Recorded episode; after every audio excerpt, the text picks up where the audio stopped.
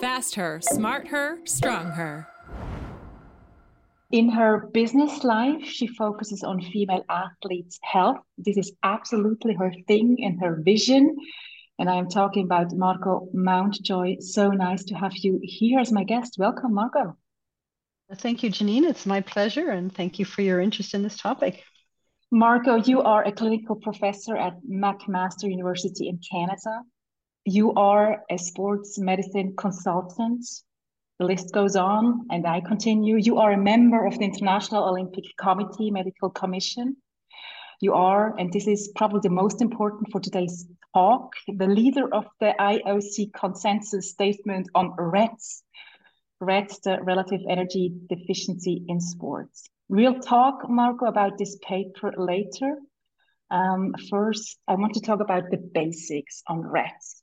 In pro sports, probably everybody knows about REDS, but if it comes to the point where athletes have to explain what REDS really is, they probably have some problem to do so. So, in simple words, from the expert as you, what is REDS? Very good question. And um, I have an answer for you. REDS is a syndrome where an athlete who is exposed to low energy availability, where they're not fueling enough energy through their diet to match their energy output in exercise, we call that problematic low energy availability, they develop multiple body system issues and performance issues. Varying severity, varying complexity between individuals and over time. So, to sum up, a syndrome caused by pro- exposure to problematic low energy availability, causing multiple body system and performance, sport performance issues. Can you name some symptoms of REDS? So, some of the signs and symptoms that we see in REDS, uh, the most common one, of course, in women is uh, amenorrhea or lack of periods or oligomenorrhea, decreased number of periods. In men, it will be decreased libido and decreased morning erections. Other, other ones that we see um, are, are, maybe bone stress injuries or, or thin bones. We may see urinary continence, some sleep disturbances. We may see some mental health symptoms such as either eating disorders, anxiety, depression, so there's lots of them. Not everybody has all the symptoms. I think that's really important to emphasize. And not everybody has REDS. so it's really important to deep, look at your differential diagnosis, exclude the diagnoses that uh, could be causing the same symptom, and then look at their energy availability um, and see if it is actually REDS. This problem seems to be spread everywhere why is it still so important to talk about it?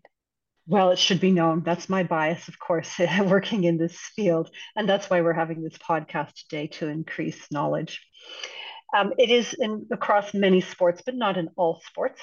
It is in sports where uh, higher risk sports are those that have um, judged uh, sports because people try to create a certain physique or look that may not be healthy for that individual. It's also common in distance or endurance sports where they have high energy costs. So anything that affects the balance of either energy in, i.e., you're not eating enough, or energy out where they're expending a lot of energy. So it's across lots of sports. Uh, why is it not more common? I think because it's a um, it's often a silent injury or illness. Because someone who hurts their knee or hurts their shoulder can't walk or move their shoulder, it's a very obvious injury, uh, REDS can be quite subtle. Some of the changes we see to sleep or to mood changes or to some of the hormonal function, it's quite silent. And maybe athletes won't complain because it's a gradual, insidious onset that happens over exposure over time. So they may not realize um, so much that it's occurring. I would love to talk a little bit ab- about these consensus statements on REDS. You are the author with your team, of course. You didn't do this by yourself. But for everybody who has never heard about this statement on REDS, what's these papers about? What's the main point of it? Wonderful. I would like to, as you say, acknowledge the team. It really was a team effort. We've worked together for three years and we have a multidisciplinary team from around the world gender um, diversity, as well as diversity in terms of level of career. So, quite a, a unique group of authors um, in this field. So, to answer your real question, is what's it about? Um, the main purpose of this uh, consensus statement is to review what's new in the science, to highlight it, to develop, because of the new science, some new conceptual models, introduce a new physiological model that explains some of that nuance and complexity that we talked about. And then, importantly, this is really important to me, is to provide some clinical guidelines, some applications on how to do things. So it's one thing to go, oh, thank you for the update on science, but what do I do about it? So to prevent, present some practical clinical applications for clinicians working in the field. And by clinicians, I define that as the health and performance team, um, physio, physician, dietitian, mental health worker. And then finally, we end off with some new research guidelines. How do we want researchers in the field to bring the level and quality of REDS research to the next level? To sum up, it's two, two really main parts. One is the review of the science, and the second part is the clinical applications of what to do about the new science. The first consensus papers on REDS were released 2014. So what's new about the science since then? It's very exciting to see the explosion of science around the world. And you can see I'm very excited about this. So mm, we have um, uh, four main areas where we have some really interesting new science. And one is the overlap with REDS and overtraining syndrome. And what uh, we find is that a lot of the overtraining literature was probably likely REDS because the low energy availability wasn't accounted for in the original overtraining studies. So this is very important um, clinically because it tells the clinicians before you name, uh, you diagnose overtraining in someone, you must make sure it's not REDS first. So this is a very practical finding that we find. We also learned, knew that carbohydrate itself um, low carbohydrate can cause red signs and symptoms without the energy component. So, really important finding for the dietitians amongst us. The other new finding is that there's a timeline by which certain um, body systems are affected. Some are affected earlier, some are affected later. Just to give you a quick example, the menstrual system or the hormonal system for reproduction is early, an early sign and symptom of REDS. So there's a timeline. Otherwise, in our conceptual model, we've added a new, a few new health systems that can be affected by low energy availability. Uh, urinary incontinence, impaired neurocognitive function, sleep, impaired glucose metabolism, and reduced musculoskeletal function. These are new added since our 2018 summary. So it's kind of exciting to see what's new and uh, what we've added into um, the understanding of the field. So you were just talking about the science part and before you you mentioned also there are new clinical tools. Can you talk about those? yes, of course. So we have a few uh, clinical tools and recommendations. And one of the clinical tools is around measuring of body composition. So body composition and reaching a certain um, either uh, body weight, body fa- uh, fat mass, um, or a physique look um, really could be a precursor to REDS uh, through erroneous measurements. So we have some guidelines, clinical guidelines on, on how to safely measure body composition. And it starts off with saying we shouldn't be measuring body composition in the sub-elite level, in the uh, developing level, they should be talking, we should be talking with them about healthy nutrition for performance. And then as they move up the uh, athlete development, only at the very elite level should we be measuring body composition. And we define that as really over 18 years of age. You said it took you and your team three years to write those papers. Basically, and in short sentences, what's the goal? Our goal Number one, improve awareness. Number two, improve the clinical competency so that our clinicians are better equipped to prevent, to recognize, and to treat. And finally, our researchers to improve the research design and outcomes. Prevention is a good point to start. The papers focus also on prevention. Why is prevention so, so important in RED-S? Well, it is very, very important. Um, some of the RED-S um, signs and symptoms may not reverse even with treatment. And specifically, I'm speaking of bone. Uh, it, if a person has very low bone mineral density throughout their teenage years, it is very difficult to regain that to full capacity. So it's very important that we prevent, um, and as in any syndrome.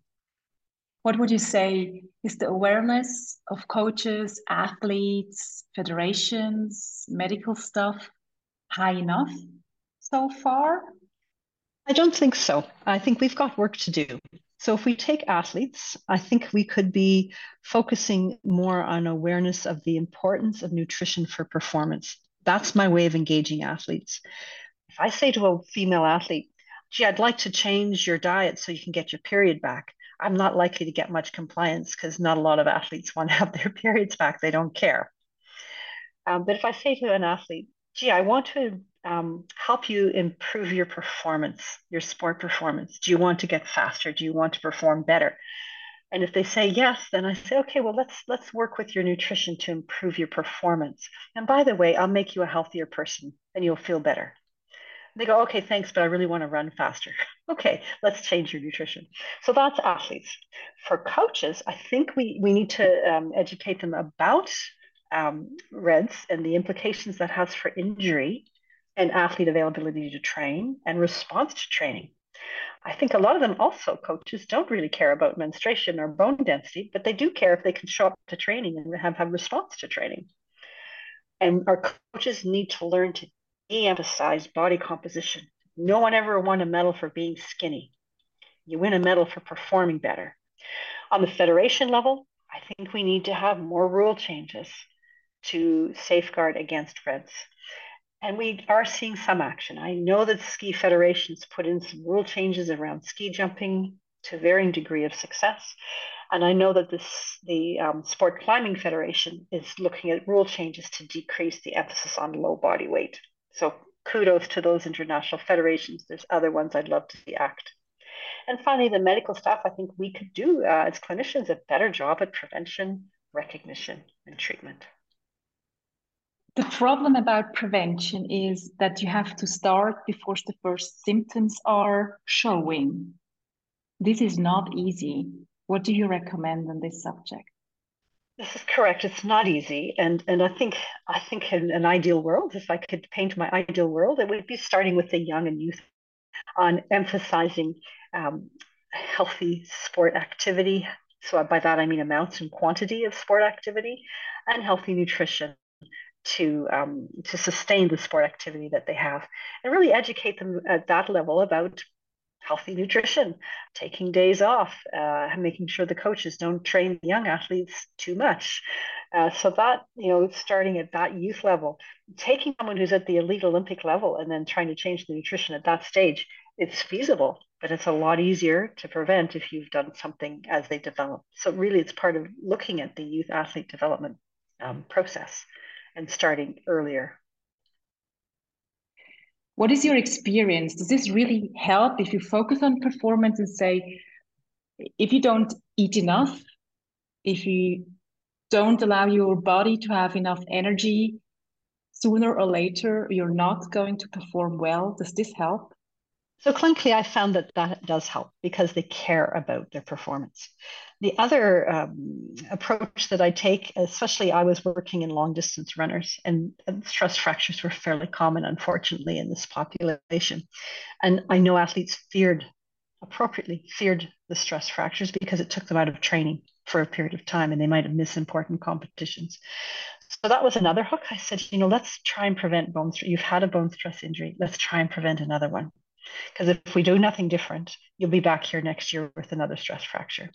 So let's do something different so we can prevent the bone stress injury. So looking at not only improving performance, but preventing injury. And the other um, approach I sometimes take is preventing infectious diseases because we know immunity is affected by um, in, in RED-S and you can have uh, infectious diseases like uh, upper respiratory tract infections etc and to have a, a cold you think oh no big deal to have a cold at your Olympic Games or your uh, event, um, it is a big deal. and it's not good to miss a week of training because you have influenza. So I take the approach of prevention of injury, prevention of illnesses, and and linking um, uh, performance.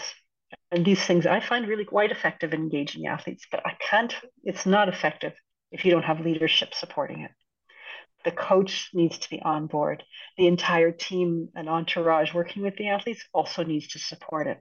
If we're all united in, in the, the messaging, it's much more effective than if it's just the doc and nobody else cares.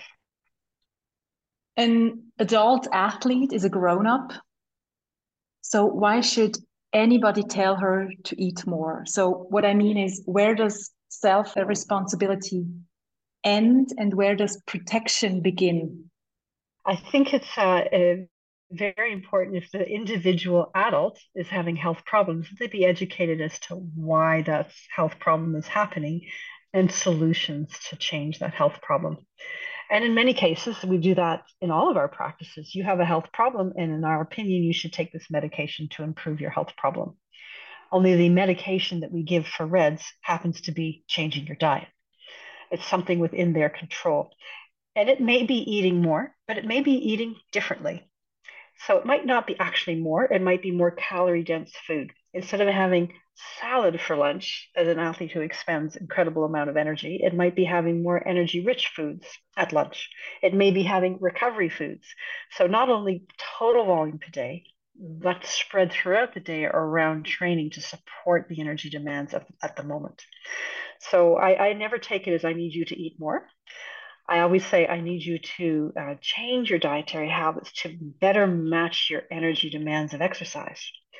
And that way, I'm not asking them to change a big thing like eating more volume when they don't particularly want to necessarily or feel the need to.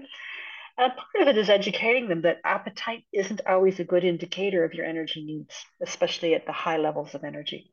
And so, with that, you know, saying you might not feel like eating, so we won't give you more volumes, but we'll give you more energy rich foods. So if you're going to have half a bagel after you've uh, trained, let's put some peanut butter on that bagel, or let's put some cheese with it and add some nuts. You know, just that knowledge of variety of food, macronutrients and micronutrients, because I, uh, you know, a lot of us, even as adults, aren't well educated about nutrition. You mentioned several strategies to empower athletes to probably eat more? Are there other strategies to empower athletes just to take care of themselves, not only to focus on performance, but to also focus on their long term and short term health? Well, that would be to me the ideal that people would care most about their health and their performance second, health first, performance second, which is my mantra. But I'm also very aware and cognizant that athletes don't always think because of the age group we're dealing with, they're invincible, right? They they have their whole lives ahead of them. They've never worried about their health, but what do they care about is their performance. So I care about their health. I would love to see that they be motivated by their health, but by far the majority tend to be more motivated by their performance than by their health. So it's getting to know your athlete and knowing what motivates them. And if they're motivated by short and long term health, easy. so there we go. Uh, but if they're not motivated by their short and long term health, then that's when I look at other things that might motivate them and what's important to them. It's often sport performance. Have we talked already about the treatment, or do we want to talk about the treatments? I'd be happy to uh, uh, talk about the treatment of RED-S. Um, the treatment of RED-S, the cornerstone, the most important part of the treatment of RED-S is reversing the cause. And that's kind of intuitive, really, if you think about it. What's causing the problem? Reverse the cause of the problem. And the cause of the problem is really the exposure to pro- problematic low energy availability. So, uh, you know, there's no pill that can change that. It has to be a change either in behaviors, be that exercise expenses or energy intake. So, reversing the cause changing the exposure from problematic low energy availability to ensuring adequate energy availability for the exercise and living demands. Because remember, we have energy demands just by our beating hearts and growing hair and walking around to the grocery store, in addition to our exercise. So that's the cornerstone of treatment. Uh, there are other treatments available, of course, um, specific to the problem, and that's when you look at the specific problem. If it's a urinary incontinence problem, yes, affect the low energy availability, but there may be other uh, things we can do to help um, some of the different parameters. Medications really are only uh, symptom control and short term, really the cornerstone that underpins the success of treatment of REDS is reversing the cause. It's quite simple, actually. It's not always simple to change eating behaviors, but it's a simple concept of what needs to be done. It's never easy to change behaviors, but I just liked the sentence you said no pill can cure RED-S. Um, we have to change habits. And the first step to change habits is the awareness that RED-S can reduce my performance, but also my health on a long term or short term point of view. To end, maybe, Margo, um, you have achieved a lot of improvement so far. You worked a lot for this issue. What's your vision? Where do you want to go? What do you want to achieve? What's your next step? Well, thank you for this question. I have lots of ideas, and maybe that won't surprise anybody that's listening. I think we need to continue to evolve our understanding and knowledge. So we need more research to fill some of the gaps that exist. But that's a clinician scientist speaking. I think next thing I'm focusing on is knowledge translation.